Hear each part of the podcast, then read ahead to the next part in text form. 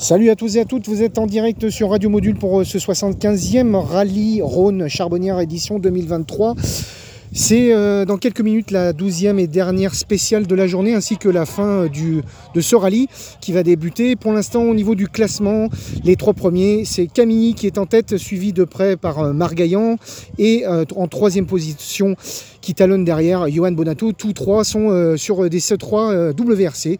Malheureusement la pluie vient de s'inviter et bah, c'est dommage. On aurait préféré un temps plutôt clément et agréable plutôt que des trompes d'eau euh, ici, euh, ça tombe vraiment à grosses gouttes. Mais bon, on va voir la dextérité des pilotes. On vous en dit plus tout à l'heure. Et puis, bien évidemment, vous vivrez en direct ce soir euh, le podium et la fin de ce 75e rallye Rhône-Charbonnière. A tout à l'heure pour un nouveau point info.